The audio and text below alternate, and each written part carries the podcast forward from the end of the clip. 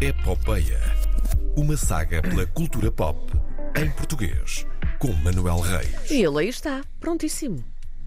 Olá, olá, tudo bem? Tudo! Estás a arrumar a casa? Estou a arrumar a casa, a tentar arrumar a casa. De repente os meus headphones ficaram aqui com, com um desgosto especial, Foi? Mas pronto. Desgostosos? Ah, são coisas que acontecem. Mas hoje não falamos de desgostos. Vamos lá então. Hoje não, temos muito amor para falar. Antes disso, eh, uma nota rápida em relação aos Oscars. Luís Sequeira, figurinista luso-canadiano, está mais uma vez nomeado para o Oscar de melhor guarda-roupa, mais uma vez pelo seu trabalho com Guilherme Del Toro, depois de The Shape of Water, filme de 2017. Lindíssimo, filme lindíssimo. Verdade. o filme, é fantástico. claro que sim. A segunda nomeação surge com Nightmare Alley, Beco das Almas Perdidas. Os Oscars serão entregues a 21 de março, mas antes disso, e tal como aconteceu com The Shape of Water, há BAFTAs, a 13 de março, e os prémios da Guilda de Figurinistas no dia 9.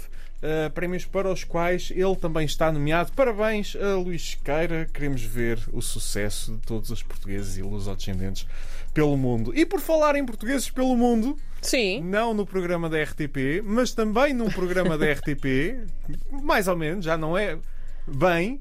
Ahm, até que a vida nos separe, eh, como falámos na semana passada, é a nova série da Netflix, a série que estreou na RTP há um ano, no meu dia de aniversário. eh, pronto, eh, estreia agora para todo o mundo, exceto Coreia do Norte, eh, na Gigante Vermelha. E temos connosco para falar, quem melhor? Uh, Manel Pureza, realizador eh, e produtor da Coyote Vadio, que, que produziu esta série. Manel, como é que estás? Bom dia. Olá, olá. Bom dia, Olá, bom dia, bom dia. tudo bem? É sempre um bem disposto, impressionante. É. eh, olha, então nós falámos ontem um bocadinho sobre, hum, sobre isto. Hum, a série vai estar na Netflix durante os próximos três anos, é isso? Exatamente, ou seja, o que aconteceu foi um licenciamento ou uma compra da Netflix ah, da série que nós produzimos e que estreou ano passado ah, por esta altura na RTP ah, durante três anos, ou seja, durante três anos a, a série vai estar disponível por todo o mundo, nos tais 198 países. Não na Coreia do Norte, não é?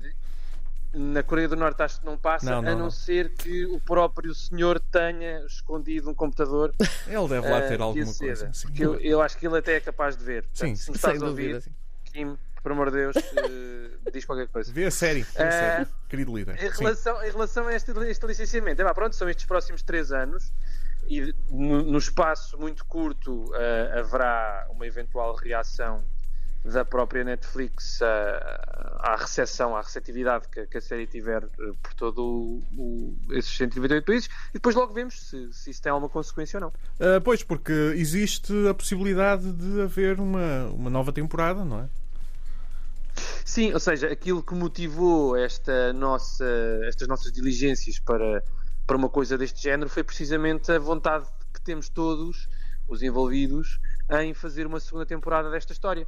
Ah, agora, ah, é óbvio que isso, numa primeira instância, dependeria muito mais ah, de nós e da RTP. Numa primeira instância, não aconteceu porque, epá, como vocês devem perceber, com a pandemia houve não sei quantos projetos que ficaram adiados Uhum. na gaveta por estrear e portanto a RTP neste momento tem um, um caudal de, de coisas para, para exibir muito grande. O Zé Fragoso portanto, tinha nem- referido nem- que havia 12 séries prontas a estrear. Ainda há também os episódios de de Conta-me Como Foi, que já foram gravados há Sim. quase dois Exatamente. anos, por exemplo. Sim. Exato. Ou seja, isto veio entupir aqui tudo um bocadinho, não é? Portanto, não foi prioritário para a RTP e nós percebemos-lo uh, fazer uma segunda temporada logo na altura em que esta terminou e nesse sentido nós pusemos-nos a mexer uh, porque queríamos provar de alguma forma de que isto não tinha tido só boa receptividade cá como alguma receptividade lá fora. Pronto. E o que aconteceu foi que ao primeiro contacto que estabelecemos com a Netflix, a resposta foi perentória e foi queremos e queremos para o mundo inteiro. Ou seja, eu acho que isso diz, diz da série como diz da estratégia da RTP muita coisa, eu acho. Eu tenho-me fartado de elogiar a série. eh, Eu classifiquei aqui, fizemos uma espécie de prémios.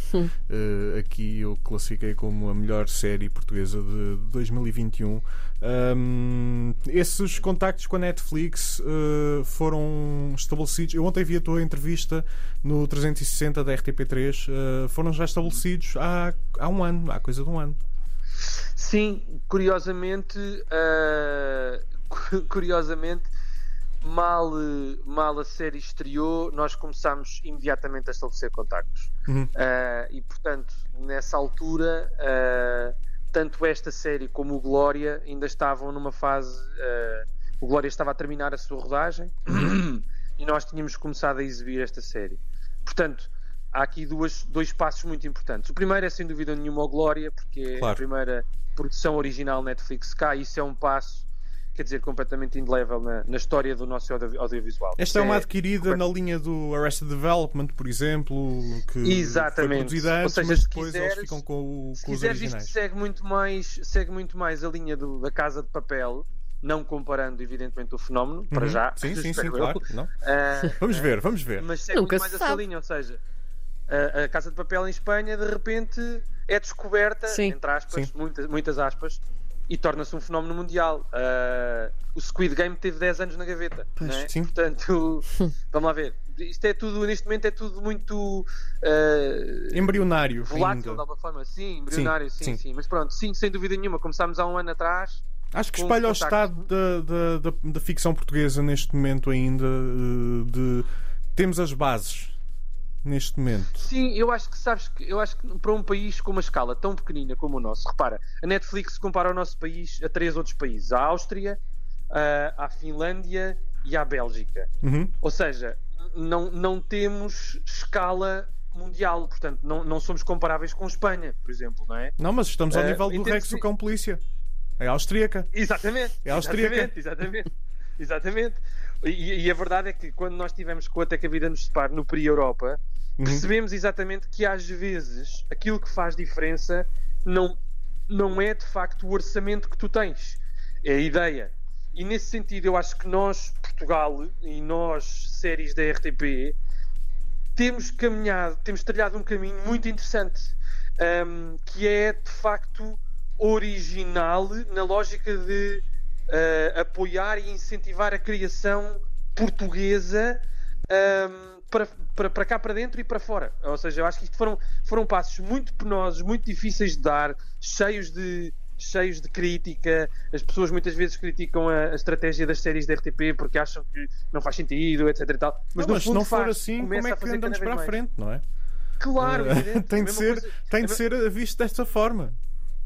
É evidente, é é mais ou menos a mesma coisa do que o fenómeno Tony Carreira e os músicos independentes, não é? Uhum. O Tony Carreira vende-se ele próprio, não precisa de apoio Sem neste dúvida. sentido, precisa, certo? E portanto, pá, os pequenos produtores que têm ideias originais, muito mais autorais, muito mais ah, singulares nesse sentido, atenção, não tirando importância nenhuma ao Tony Carreira. O Tony Carreira há de ser um tipo super importante dentro da sua faixa, certo? Uhum. mas, mas os outros músicos, os pequeninos, têm de ser apoiados para chegarem lá fora de outra forma, Claro. uh, para chegarem às pessoas de outra forma. E, portanto, eu, eu acabo sempre a fazer esta comparação, que é, ainda bem que temos Tony Carreiras, que temos Cassetes Piratas, que temos uh, Norbertos Lobos, que Baleia, baleia, baleia. todos, né?